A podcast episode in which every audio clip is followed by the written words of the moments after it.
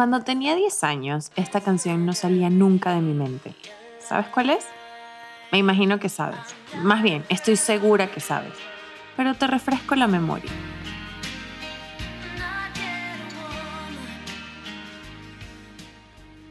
I'm Not a Girl, Not Yet a Woman de Britney Spears tenía 10 años y no podía dejar de pensar en esta canción.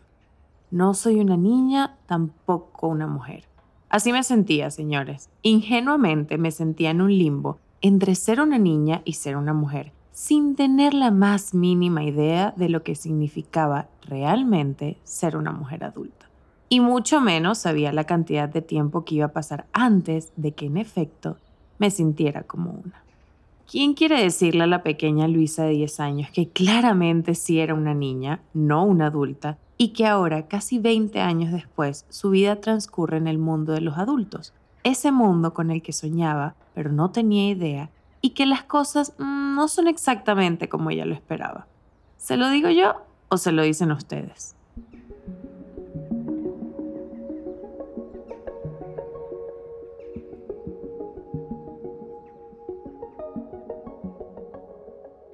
Mi nombre es Luisa Cárdenas y en este décimo episodio de mi podcast quiero que nos pongamos cómodos y hablemos de un tema que estoy segura todos hemos compartido con nuestros amigos en una noche de conversaciones honestas y copas. Un tema al que puede ser complicado entrarle porque las experiencias de cada quien son muy distintas, pero si no, ¿para qué existe este podcast? Si no es para explorar los temas que me causan curiosidad o de los que necesito expresarme en voz alta.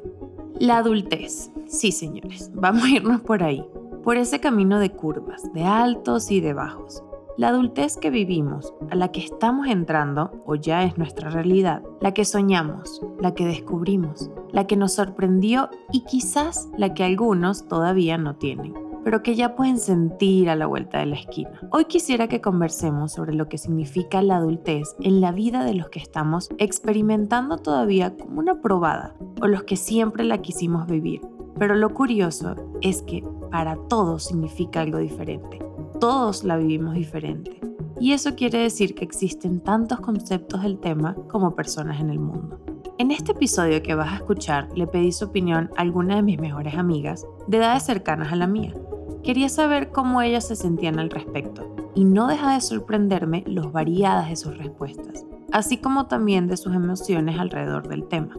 Me encanta, pudiera hablar de esto mucho tiempo, porque es un tema que, como decimos en Venezuela, pica y se extiende. Pero ahora quiero que me acompañes. Ponte cómodo o cómoda, sírvete esa taza de café o té, abre las ventanas, dibuja sketches en tu libreta, corta los vegetales en la cena cualquier cosa que hagas mientras, espero que disfrutes este episodio y que una vez más me acompañes a tener otro día maravilloso. ¿Por qué mi yo de 10 años quería tanto ser adulta?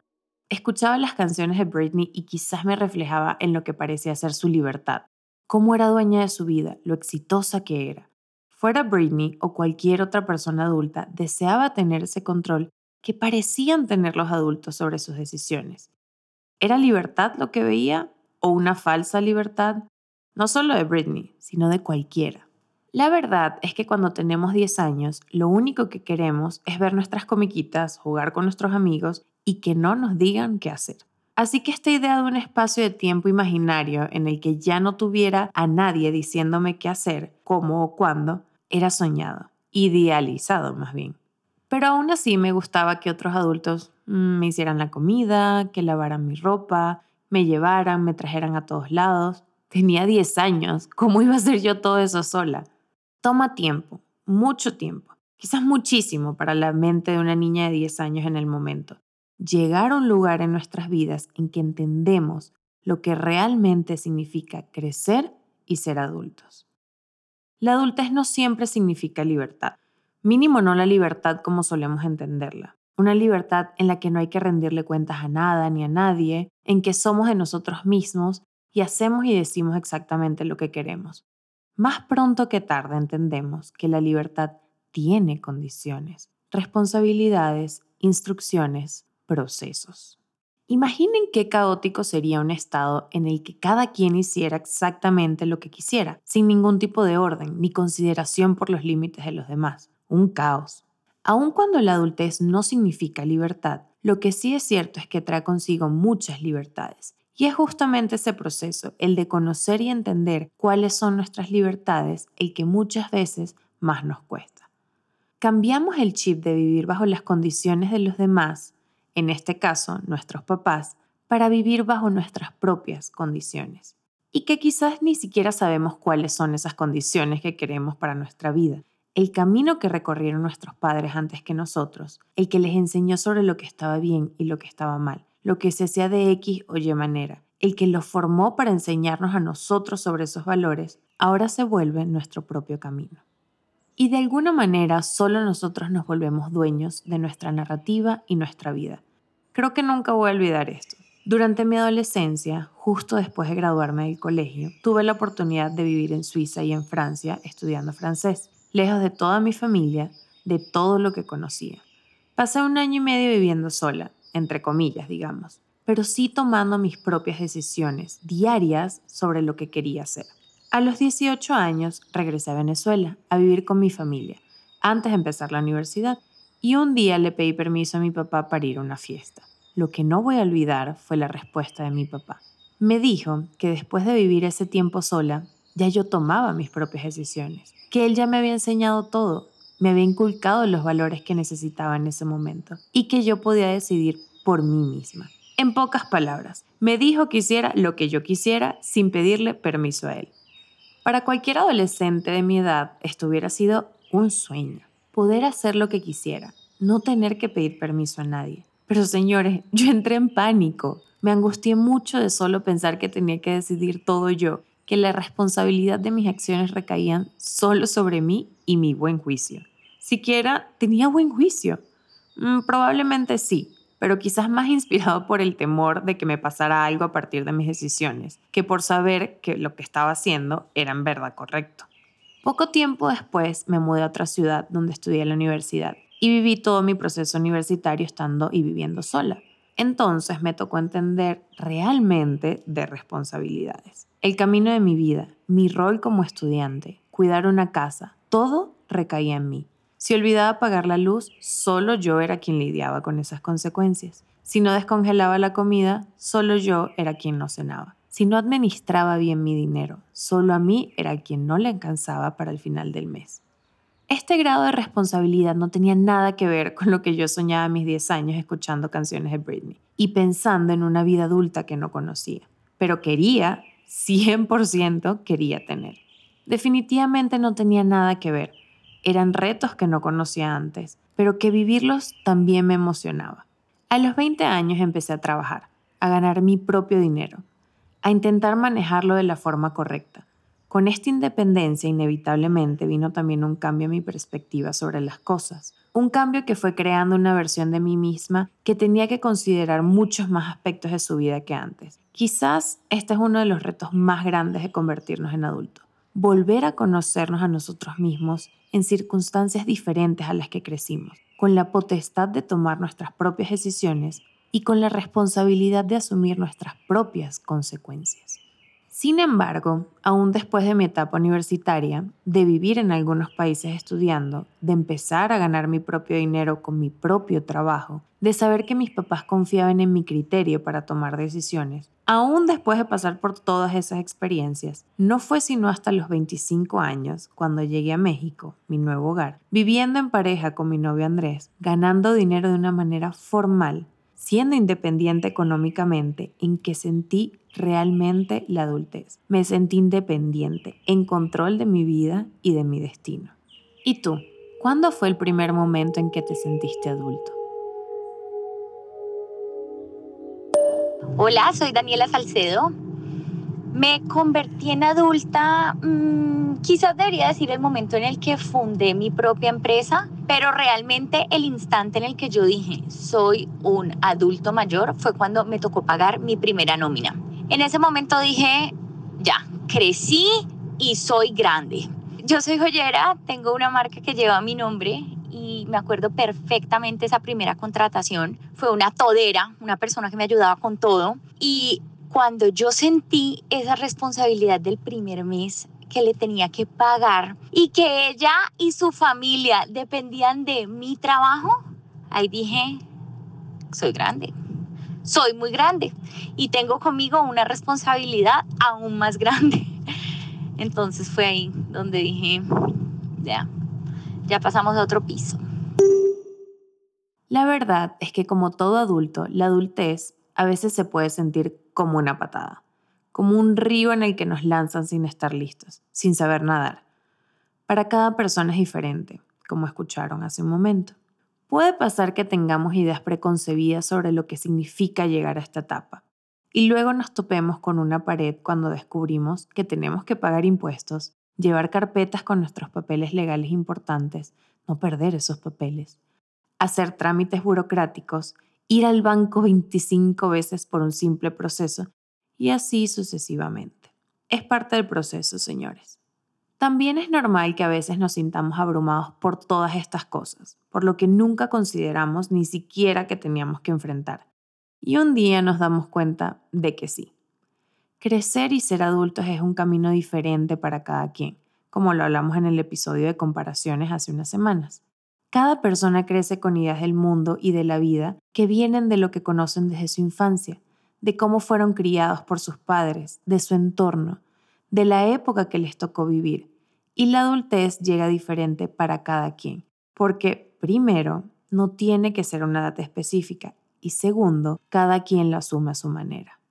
La Luisa de 10 años, además de escuchar canciones sobre libertades que no conocía, pensaba que ser adulta era tener una casa grande, ser chef, estar casada y tener hijos. Hoy en día, a mis 29 años, ya sé que nada de eso resultó ser así, porque tampoco busqué que fuera así. Pero igual me siento una adulta feliz y realizada, con la vida que he logrado, la vida que yo me he procurado, que yo he decidido para mí. Si en este momento estás escuchando este episodio y empiezas a comparar inevitablemente la vida de otras personas con la tuya, si piensas que quizás no has logrado todo lo que has querido hasta ahora, o que no te sientes esa persona adulta que pensaste que serías, no te preocupes. Tu proceso es normal y es válido. Estoy segura que en efecto haces mucho más de lo que piensas, que tu manera de vivir la adultez funciona para ti y es parte de ti, no es el proceso de nadie más. Piensa en todo lo que haces desde que te despiertas hasta que vas a dormir. ¿Cuánto lo haces de manera independiente, así sean pequeñas cosas? De esa manera empezamos a recorrer este camino. Y el proceso de cada quien no define a nadie más, ni el de nadie más, sino solo el propio. Quizás hablo más de este tema en el episodio de comparaciones, pero una vez más, creo que todos estos temas están conectados y en este caso definitivamente lo están.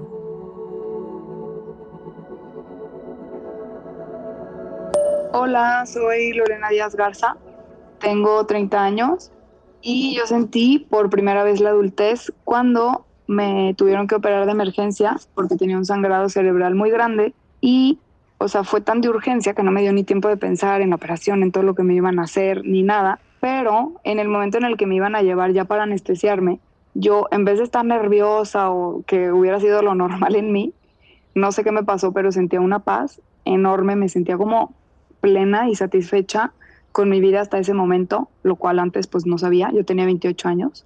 Y ahí me cayó el 20, estaba feliz de casada, llevaba casi, íbamos a cumplir un año, estaba feliz con mi trabajo, estaba feliz con mi familia, con mis amigas, con mi vida literal tal cual como estaba y no le hubiera cambiado nada. Y en ese momento yo no lo sabía, como que igual y pensaba, híjole, si la hago o no la hago después de esta cirugía, estoy bien así como estoy ahorita. Y pues es algo que nunca tiene nadie en la cabeza, o sea, no, no, no lo tienes pensado ni planeado, pero pues estuvo padre porque yo me sentía muy contenta en ese momento. Y pues sí fue una bomba también como pareja para nosotros, que llevábamos tan poco tiempo de casados y vivir algo muy, muy fuerte y muy grande, nos hizo también madurar muchísimo y pues ahí nos cayó el 20. Además de vivir en pareja en un país lejano a mi familia, ser independiente económicamente y estar en control de todas mis decisiones, todavía hay algunos momentos en que estoy haciendo algo y me cae el 20 que soy adulta. Es como un switch que de repente se pasa en mi cabeza y me doy cuenta que lo que estoy haciendo es algo que no pensaba ni siquiera cuando era pequeña, cuando era adolescente. Regar las plantas, dormir temprano, que a veces me dé flojera salir a planes muy fiesteros, conocer mis límites a la hora de tomar, que me llamen señora, que un niño me llame señora. Me cae el 20, si soy una señora, si soy adulta. Para ti quizás es aprender a cocinar por ti mismo, viajar solo, comprar un carro, graduarte, casarte, pagar un seguro médico, vivir independiente por primera vez, sacar algún trámite solo, sin ayuda. Puede ser cualquier cosa, cualquier señal que te diga que ya no estás protegido por otras personas, que te toca a ti resolver lo que está al frente y que en efecto puede que ya seas un señor o una señora. Quizás no físicamente, pero sí muy dentro. Para mí, la meta principal de la adultez es sentir que tenemos la libertad que queremos y que necesitamos, la que podemos manejar, la que es solo nuestra. Tener claridad sobre quiénes somos, conocernos, desarrollar la sabiduría para saber qué decisiones tomar. Y en el caso de tener que consultarle a alguien, poder discernir sobre a quién poder consultarle, estar conscientes de nuestra red de apoyo y sobre todo, ser responsables sobre las consecuencias que pueden traer nuestras acciones, sea para bien o no. Creo que el momento en el que me di cuenta que era adulta fue un momento bastante alegre para mí, porque me di cuenta que tenía todas las herramientas y la independencia para poder hacer la vida que siempre quise. Logré formar una familia estable con la que me siento segura y me siento en paz. Y pude construir una vida en la que era posible abandonar narrativas tóxicas que básicamente plagaron mi infancia. Y fue entender que no había nada deteniéndome de darme a mí misma todo lo que siempre he necesitado. La adultez no ha llegado a mi vida solo para aprender a pagar cuentas y saber cómo hablar con abogados, sino también para preguntarme quién soy, en qué creo, qué valoro, más allá de lo que en algún momento me dijeron que era, que creía, que valoraba. Y es así como me he ido dando una forma, una estructura. A veces me pregunto por qué en el colegio no nos enseñaron algunos temas prácticos de situaciones que podíamos enfrentar al crecer. Me hubiese encantado ver clases básicas de alimentación balanceada, de finanzas, de inteligencia emocional, de seguros de vida, de entender contratos, de negociar. Mientras tanto, estos son temas que nos toca aprender solos o acompañados por nuestros amigos que están pasando lo mismo, o buscando en internet, tipo en YouTube, cómo prender el calentador. Preguntar, conocer las experiencias de los demás y finalmente nos toca mucho ensayo y error no hay otra manera, señores. A veces hay que cometer muchos errores antes de entender cómo hacer las cosas bien. Y de eso también se trata la adultez, de eventualmente aprender a hacerlo bien, sea lo que sea que estemos haciendo. Por mi parte, cada día trae nuevos retos, pero también nuevos logros. Todavía hay llamadas con mi contador que no entiendo, e idas a oficinas burocráticas que se repiten 10 veces hasta que llevo bien mis papeles. Todavía leo varias veces los contratos para descifrar qué estoy firmando, o descubro que la manera en la que he estado cocinando ciertas comidas en realidad sabría mejor de otra forma. Sigo aprendiendo de finanzas personales, entendiendo qué tipo de medicinas tengo que tomar en emergencias y por qué. Este camino no para, señores. Quizás en 20 años sabré muchas cosas más, pero entonces descubriré el secreto que saben todos los de 50. Y yo no tendría forma de saber eso a mis casi 30. A veces eso también es emocionante, ¿no? Lo bueno es que siempre tenemos una nueva oportunidad, que los años siguen pasando y nos siguen enseñando miles de cosas, por las buenas o por las malas. Y si abrimos nuestro corazón y nuestra mente a estas enseñanzas, les aseguro que siempre despertaremos a tener otro día maravilloso.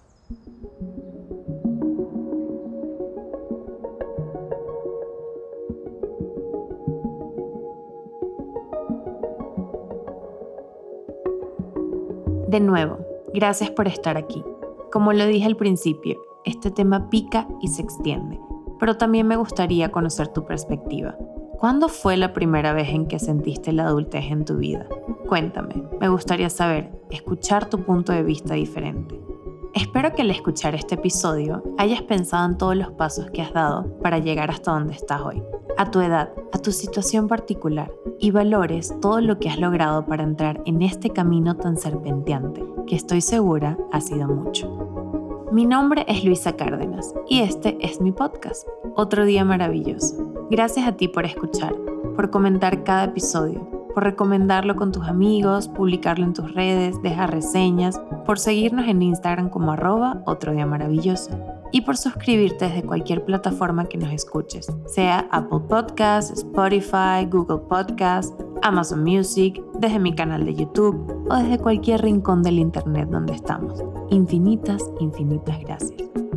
Otro día maravilloso es una producción de Aticolab. Kaitak compone la música que escuchas en este momento y edita cada episodio. Gaby Chacín Estrada diseñó toda la hermosa imagen que nos acompaña y Oriana Mata produce conmigo cada uno de los episodios para que semana a semana podamos seguir creando un contenido más cercano a mis pasiones, pero también más cercano a ti. Espero que estés pasando una bonita mañana, tarde o noche. Nos escuchamos de nuevo la próxima semana. Bye, besos.